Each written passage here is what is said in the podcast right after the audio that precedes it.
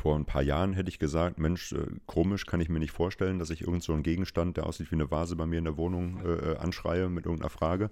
Inzwischen erwische ich mich halt selbst immer häufiger dabei, dass ich das tue. Und es wird halt zunehmend normaler. Für diese Branche der Suchmaschinenoptimierung ist das aber eine ganz große Herausforderung, denn im Moment, ich habe es eben gesagt, also klickt halt ein Drittel der Leute auf den ersten Platz, aber da ist ja dann immer noch ein bisschen Platz für den zweiten, dritten, vierten und fünften in der Suche, ähm, in, in, der Voice Search, in der Sprachsuche ist das halt was anderes. Da wird natürlich nicht vorgelesen oder da, da, fragt mich dann der Sprachassistent nicht, möchtest du irgendwie das dritte Ergebnis hören, sondern mir wird halt das erste Ergebnis vorgelesen und der zweite ist sofort irrelevant. Praktisch faktisch. Der Wissenspodcast der Rheinischen Post. Susanne, wenn du ein Rezept suchst, wie findest du das? Äh, ich gebe es im Internet ein. Hast du keine, Ko keine Kochbücher, in die du irgendwie reinguckst und dann so durchblätterst? Okay, es wäre jetzt eine Lüge zu sagen, ich hätte keine Kochbücher, aber ähm, Tatsache ist, ich schlage sie nie auf. Also ich äh, würde immer sofort ins Internet gucken, um genau zu sein, in Google eingeben. Ich weiß es nicht, äh, was ist, äh, wie, wie mache ich Tomatensuppe und äh, ja, und dann mal schauen. Gibst du da wirklich auch so Fragen ein? Ähm, ich glaube, in diesem Fall würde ich tatsächlich eingeben Rezept für Tomatensuppe oder Rezept und Tomatensuppe, ja. ja. Und dann kommt was bei raus? Ja, dann kommen jede Menge Suchergebnisse raus und dann vergleiche ich in der Regel tatsächlich so drei bis vier, weil sie ja immer so ein bisschen anders sind. Und je nachdem, wie genau man kochen möchte, suche ich mir dann halt die Zutaten äh, zusammen, die mir dann am besten gefallen. Ja, manchmal, äh, oder im besten Fall kommt natürlich dann ganz oben die zehn besten Tomatensuppenrezepte von RP Online und da klickst du dann natürlich ah. drauf. Aber es, aber es ist schon nicht ganz einfach, ne? So wie diese, diese Mecha dieser Mechanismus, man gibt es so ein und dann steht da irgendwas. Ja, machst du es denn anders? Nö, genau so. Und dann mal auf gut Glück und hoffe halt, dass es stimmt. Ja, genau. Gut Glück und hoffen, dass es stimmt. Und ob es stimmt und wenn, wie es stimmt. Also, das wollen wir heute mal rausfinden. Und deswegen haben wir uns Johannes Bornewasser eingeladen. Er arbeitet bei RP Digital und sitzt jetzt gerade mit uns im Raum. Und ich sage: Hallo, schön, dass du heute dabei bist. Ja, hallo, vielen Dank für die Einladung. Sag mal, äh, wie ist das denn nun? Jetzt haben wir drei Minuten drüber geredet. Das erste, zweite, dritte Ergebnis, kann ich mich darauf verlassen oder ist das alles Quatsch? Alles Quatsch nicht, darauf verlassen aber auch nicht. Ähm, man, man kann ja schon dafür sorgen, dass die Ergebnisse die eigene Seite oder die Seite, für die man verantwortlich ist, äh, ganz oben ausspielt. Ähm, ja, und von daher, manchmal tut man das, weil man wirklich den besten Inhalt hat und manchmal, weil man das größte Interesse hat, da ganz oben zu stehen. Und das ist eben steuerbar kann man ja auch mal ganz transparent sagen, bei uns gibt es Leute, die beschäftigen sich den lieben langen Tag lang damit, dass unsere äh, äh, Ergebnisse gut gefunden werden, weil wir auch davon überzeugt sind, dass wir gute Ergebnisse anbieten. Ähm, aber erklär doch vielleicht mal, wie kommt denn überhaupt ein Ergebnis in Google rein? Also wie, wie tauche ich da auf? Okay, da müssen wir ganz bald vorne anfangen. Ähm, es ist so, dass Google erstmal schaut, dass es sich so einen Index vom Internet anlegt. Sprich, ähm, es, es, gibt kleine Programme, die springen so durchs Internet, äh, Bot oder Crawler oder Spider, die haben ganz viele verschiedene Namen. Und die suchen einfach nach neuen oder veränderten Informationen. Und ähm, immer wenn sie was gefunden haben, dafür springen die halt so von, von Verlinkung zu Verlinkung, dann schicken sie das eben ans Rechenzentrum. Und das Rechenzentrum kann man sich dann vielleicht jetzt hier im Beispiel vorstellen wie einen sehr großen Rezepteschrank und äh, Google schaut dann eben, dass die Sachen so einkategorisiert werden, dass wenn ein Nutzer jetzt einen Suchbegriff eingibt, dass dann im Prinzip in, in Echtzeit die richtige Schublade aufgemacht wird und dann eben ein passendes Beispiel äh, dazu rausgeholt wird. Also es, sind ja in der Regel zehn Einträge pro Seite, ähm, inzwischen auch oft weniger oder auch mal mehr, weil eben viel Werbung dabei ist. Ähm, aber so im Schnitt sind es halt zehn äh, Einträge pro Seite und ja, dann steht eben oben im besten Fall der relevanteste. Aber das ist ja die große Frage, ne? Wie entscheidet das Google denn? Also, das, die können das ja auch nicht riechen und die haben wahrscheinlich auch nicht die Rezepte selber ausprobiert, sondern irgendwie wird es ja berechnet und ähm, schon drüber gesprochen, da hat man als Seitenbetreiber auch irgendwie mit ein bisschen Einfluss drauf. Was sind das für Kriterien, nach denen entschieden wird? Also es, es gibt im Prinzip mehrere hundert Ranking-Signale, so wird das genannt. Und ähm, Google schaut sich halt ganz viele verschiedene Sachen an. Dazu gehört beispielsweise, dass eben das Schlagwort, über das ich da schreibe, irgendwie auch vorkommt auf der Seite. Inzwischen sind sie auch ganz gut mit Synonymen. Das bedeutet, es muss nicht mehr so wie früher genau das Schlagwort drin vorkommen, sondern es reicht eben auch irgendwas Verwandtes. Aber wenn ich jetzt zu einem Thema, also Rezepte Tomatensuppe, wenn ich dazu halt irgendwie oben stehen möchte, dann wäre es auch ganz gut, wenn auf der Seite ein Rezept zum Thema Tomatensuppe zu finden ist. Ähm, so, und dann, dann gibt es halt ganz viele verschiedene Mechanismen, zum Beispiel Verlinkungen. Das ist so ein ganz großes Thema. Ähm, man kann sich das so ein bisschen demokratisch vorstellen. Google sagt eben, wenn viele Menschen viele Links auf diese Seite zum Thema Rezepte und Tomatensuppe setzen, dann sind das halt wie Empfehlungen. Und je öfter eine Seite empfohlen wird, desto relevanter ist sie. Und dann kann es halt sein, dass die Seite mit den meisten Links eben auch ganz oben steht und gewinnt ist das natürlich beim Thema Tomatensuppe alles nicht so dramatisch und selbst wenn die Unterschiede in den Rezepten sicherlich auch gegeben sind, äh, wird die Suppe jetzt nicht dramatisch unterschiedlich sein. Aber was ist, wenn es um schwerwiegende Themen geht, sowas eben wie Politik oder Gesundheit oder ähm, weiß ich nicht, auch neue Studien oder sowas, was rauskommt? Ähm, Gerade wenn ich als Seitenbetreiber da einen großen Einfluss drauf habe, dann verfälscht das ja unter Umständen eben auch nicht nur die Relevanz, sondern vielleicht auch eben ähm, die Wahrnehmung Wahrnehmung des Lesers, weil eben einfach was oben auftaucht, obwohl es vielleicht gar nicht so ein toller Inhalt ist. Gibt ja auch so, ne, dieses Ding, so dass sowieso nur die ersten zwei Plätze sich die Leute eigentlich angucken und sich, da, sich dazwischen äh, was auswählen und dass man dann, sobald je weiter es runtergeht, desto weniger wird es angeklickt. Ja, das stimmt. Also man kann erstmal sagen, dass ähm, so rund ein Drittel der Leute halt auf den ersten Eintrag klicken und dann noch so 10 bis 12 Prozent auf den zweiten und auf den letzten dann eben nur noch einer von 100. Mhm.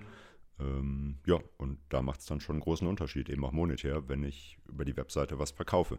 Mhm. So, ähm, so, um jetzt zum anderen Beispiel zu kommen.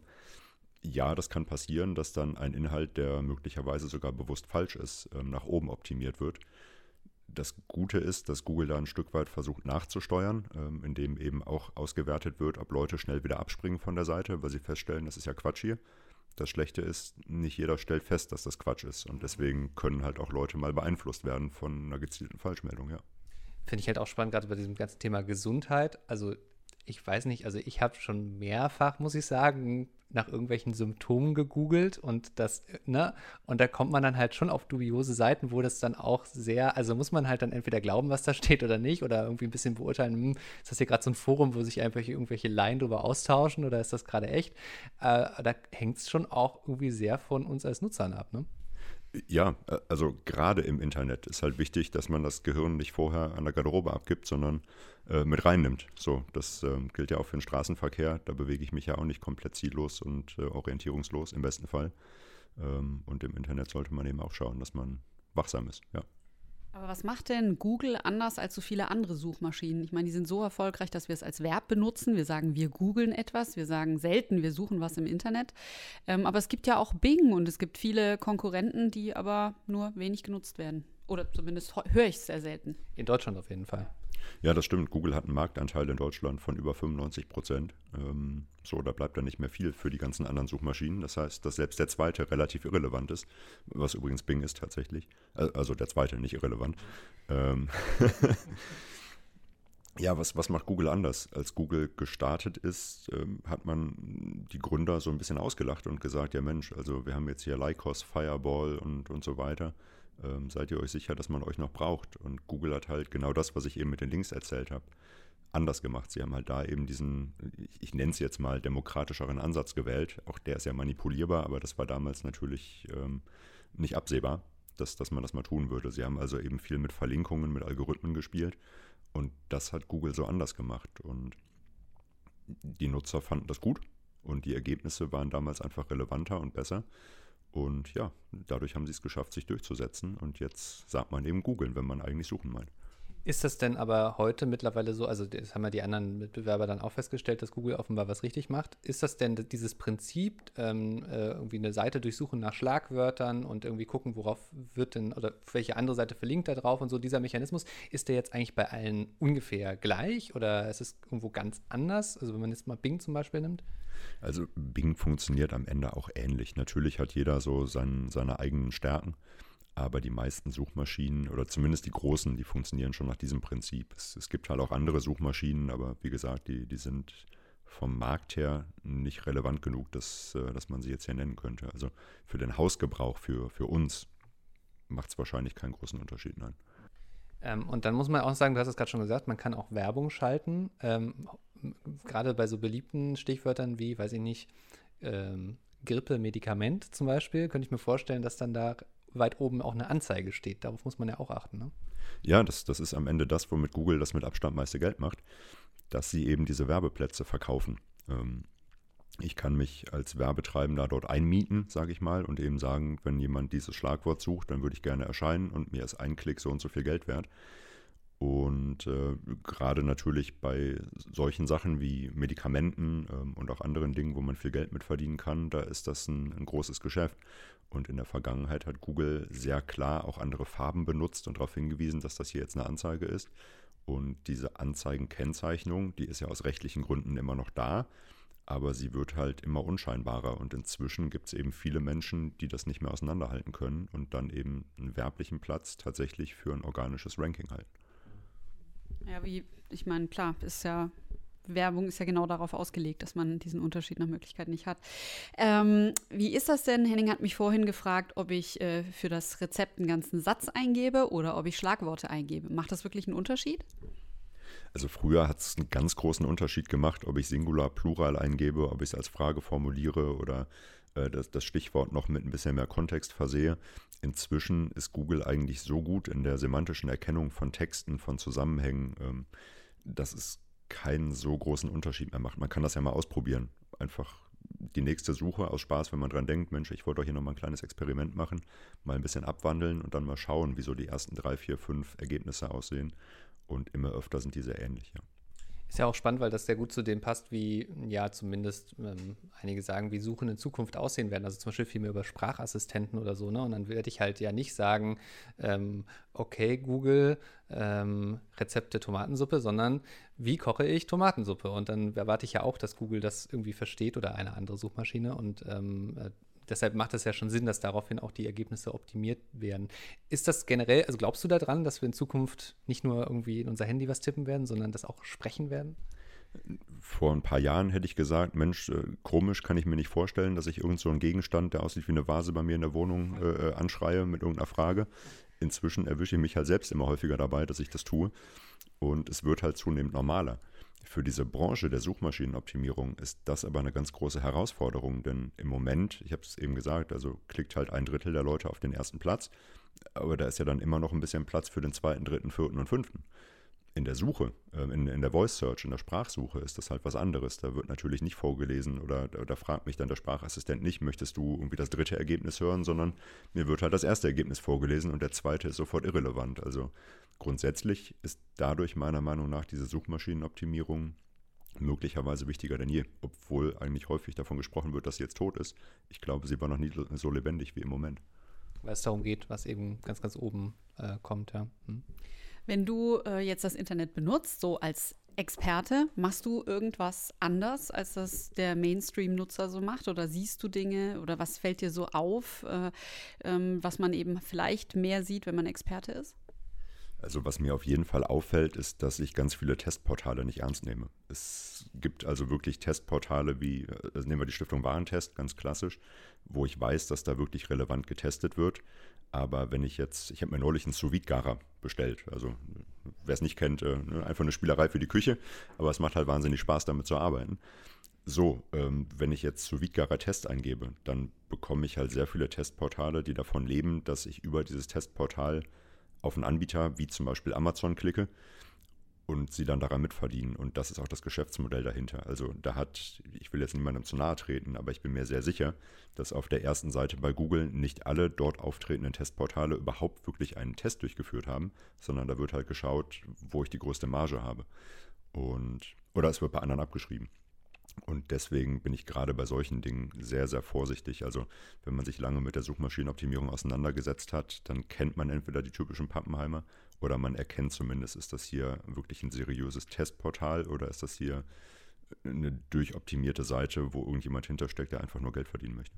In dem Fall wäre wahrscheinlich auch das Indiz, wenn es eine Website namens suvidgaratest.de wäre, dass es dann doch eine etwas optimierte äh, Seite ist. Also so häufig in die URL dann mal gucken, macht, macht da Sinn. Aber ist denn, also was machst du denn dann in so einem Fall, wenn du dir nicht ganz sicher bist? Ähm, was ist so das Kriterium, wo du dann sagst, so, hm, kann ich dem jetzt vertrauen? Ist das nur durchoptimiert? So ein bisschen erkennt man es vielleicht in der Struktur der Seite, oder aber guckst du dann ins Impressum oder was machst du dann? Ähm, ich, ich, schaue mir eigentlich an, zum einen genau das, ist das so eine Keyword-Domain, wie wir das nennen, dann, also viele Menschen glauben dann, okay, dann hat derjenige wirklich Ahnung, wenn er nur darüber schreibt, aber meistens ist das Gegenteil der Fall. Auch hier will ich niemandem zu nahe treten, vielleicht tue ich das genau in dem Beispiel, aber äh, in der Masse ist es dann oft einfach wirklich so eine, so eine SEO-Domain. Also ich schaue mir einfach die Geräte an, die dann in dem Moment dort äh, gezeigt werden und äh, gucke mir halt mal an, was, was das ist. Sind die teuersten weit oben in dem Ranking? Da ist dann natürlich auch die Marge in der Regel höher. Das ist dann kein gutes Zeichen und ich schaue mir einfach an, ist das ein Text, der von jemandem geschrieben wurde, der wirklich Ahnung hat von dem, was drinsteht, oder kommt einfach nur möglichst häufig das Schlagwort drin vor? Ähm, da wird Google, habe ich eben erzählt, ja auch was besser, sodass inzwischen halt ein qualitativ hochwertiger Text halt vor einem steht, der nur möglichst oft das, äh, das Schlagwort beinhaltet. Aber wenn man sich so ein bisschen überlegt, halt, kann das valide sein, kann dieser Test hier wirklich äh, richtig sein, dann kann man das in der Regel schon durchschauen. Ähm, ja, auch ein ganz gutes Signal ist, äh, einfach wirklich mal bei unabhängigen Testseiten, wie zum Beispiel Stiftung Warentest, zu schauen. Ich habe mich zum Beispiel dabei erwischt, dass ich äh, das inzwischen immer häufiger darüber hinterfrage. Also ich habe gerade jetzt in der Küche ein bisschen aufgerüstet und am Ende habe ich immer noch mal verifiziert, hat Stiva da irgendwas zu? Und wenn ja, dann nochmal geguckt, äh, was, was die so hochranken. Und ähm, da weiß ich halt einfach, weil es sehr transparent ist, dass das wirklich getestet worden ist.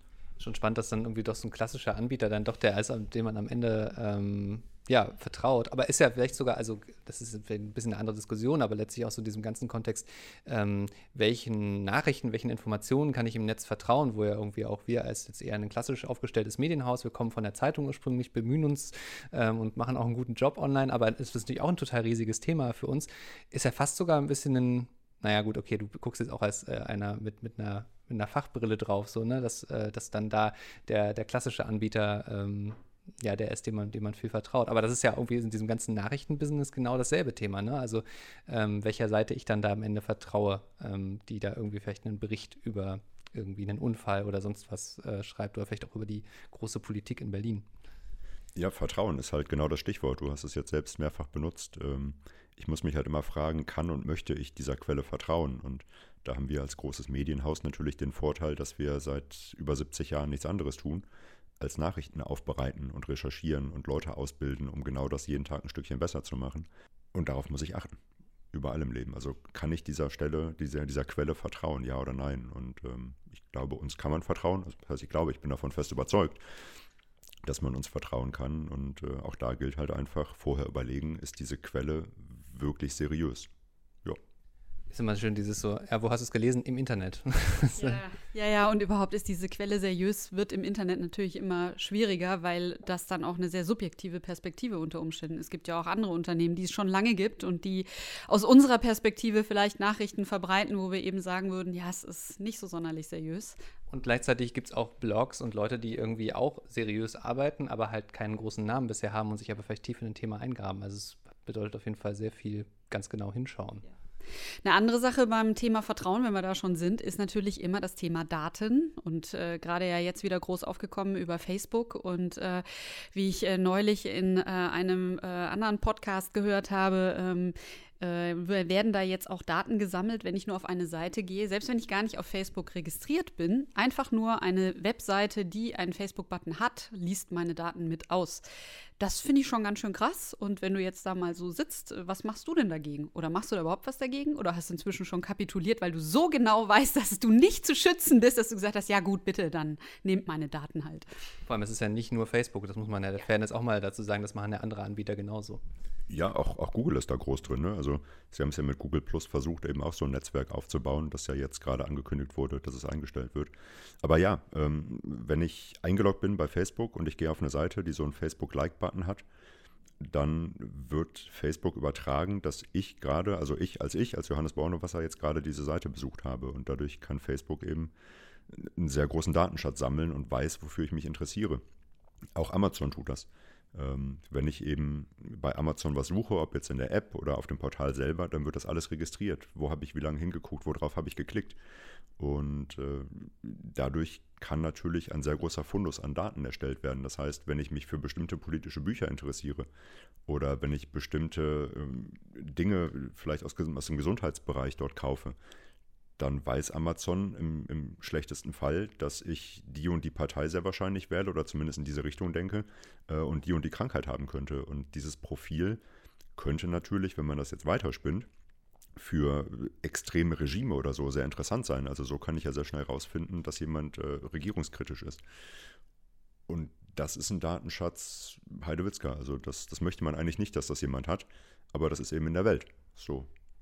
Hast du denn dann trotzdem Vertrauen zu den Anbietern? Also, weil das ist ja genau die Krux eigentlich am Ende. Da sind wir wieder beim Thema Vertrauen. Okay, wir wissen, es gibt diese großen Konzerne. Okay, wir wissen, die sammeln so viele Daten, teilweise sogar, wenn ich nicht eingeloggt bin. Auch dann werden ja Daten teilweise über mich gesammelt.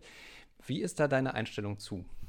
Ich bin ein bisschen zwiegespalten. Also ich bin halt ein Internetmensch, ich kann mich davor nicht verschließen. Ich bin ein denkender Mensch und deswegen stört mich das natürlich irgendwie.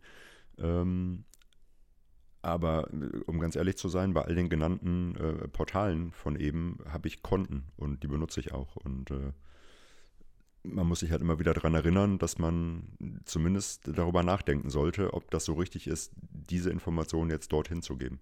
Und gleichzeitig passiert dafür viel ja auch automatisch und auch würden dann wiederum die Anbieter sagen, jetzt bin ich mal das, äh, vielleicht das Teufelchen, ähm, sagst du, ja, aber dafür können wir dir ja zum Beispiel Werbung ausspielen, die für dich viel relevanter ist. Was hilft es dir, wenn wir dir irgendwie ähm, Werbung für irgendeinen äh, Reiniger äh, für Parkett anbieten, wenn wir doch wissen, dass du gar keinen Parkettboden hast? Ähm, ja, also dann geben wir dir irgendwie eher das Putzmittel für, weiß ich nicht, fürs Bad. Ja, es ist halt wie mit allen praktischen Dingen. Sie sind eben sehr praktisch, aber die Bequemlichkeit hat eben auch ihren Preis. Und äh, ja, wir haben eigentlich eine Paradoxie. Du rufst dazu auf, dass man bitte auch im Internet weiterhin denken soll, aber gleichzeitig muss man auf jeden Fall die Hälfte vom Gehirn abschalten, damit man diesen Kram nicht mitnimmt.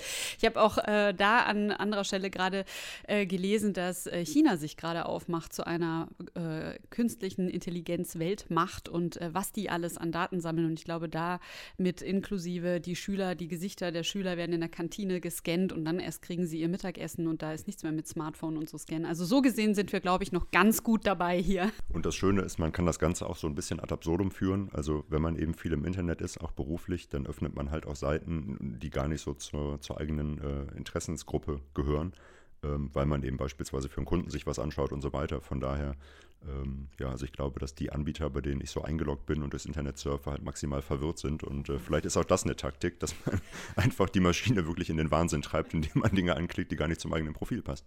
Das ist irgendwie ganz schön, einfach mal ein bisschen, bisschen Verwirrung stiften. Ähm, aber gibt es noch generell so ein, also wir reden natürlich jetzt irgendwie gerade, wir haben am Anfang ein bisschen Google erklärt, jetzt sind wir beim Thema Daten gelandet und versuchen so ein bisschen das Internet im Allgemeinen ähm, zu erklären.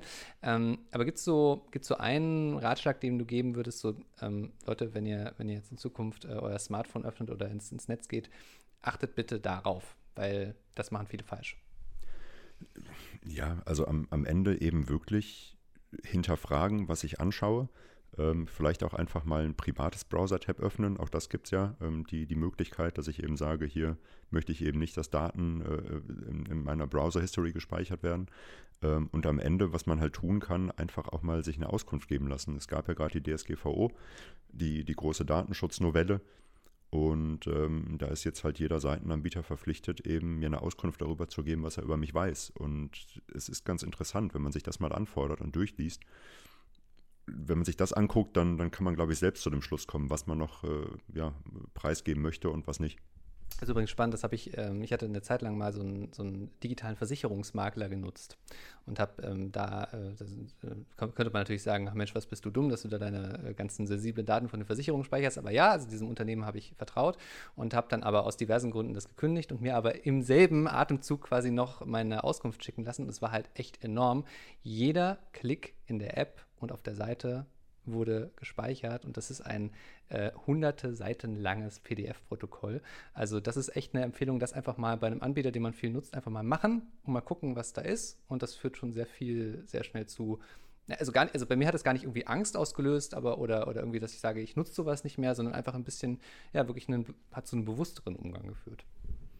Okay, also das finde ich jetzt beeindruckend. Ich glaube, ich würde erstmal die Krise kriegen, wenn man es dann doch so genau und im Detail weiß. An dieser Stelle vielen Dank, Johannes Bornewasser, für die ganzen Informationen. Sehr gerne, es war schön hier gewesen zu sein. Ja, Henning, und äh, du, was gibst du jetzt erstmal im Internet ein? Wie, nee, weiß ich gar nicht. Ich glaube, wie mache ich Kaffee oder so? Ich brauche jetzt erstmal einen Kaffee, glaube ich, nach all dem. Ähm, wenn ihr aber noch Fragen habt, ähm, nicht nur zu diesem Thema, sondern auch allgemein, äh, vielleicht eine Frage, die ihr schon immer mal beantwortet haben wolltet und die ihr nicht Google stellen wollt, sondern uns, dann schreibt uns gerne an praktischfaktisch.rheinische-post.de. Ähm, abonniert uns gerne auf Spotify und iTunes, hinterlasst uns dort eine Bewertung, darüber würden wir uns sehr freuen. Und ansonsten würde ich sagen, bis nächste Woche. Tschüss. Keine Lust, auf die nächste Episode zu warten? Frische Themen gibt es rund um die Uhr auf rp-online.de.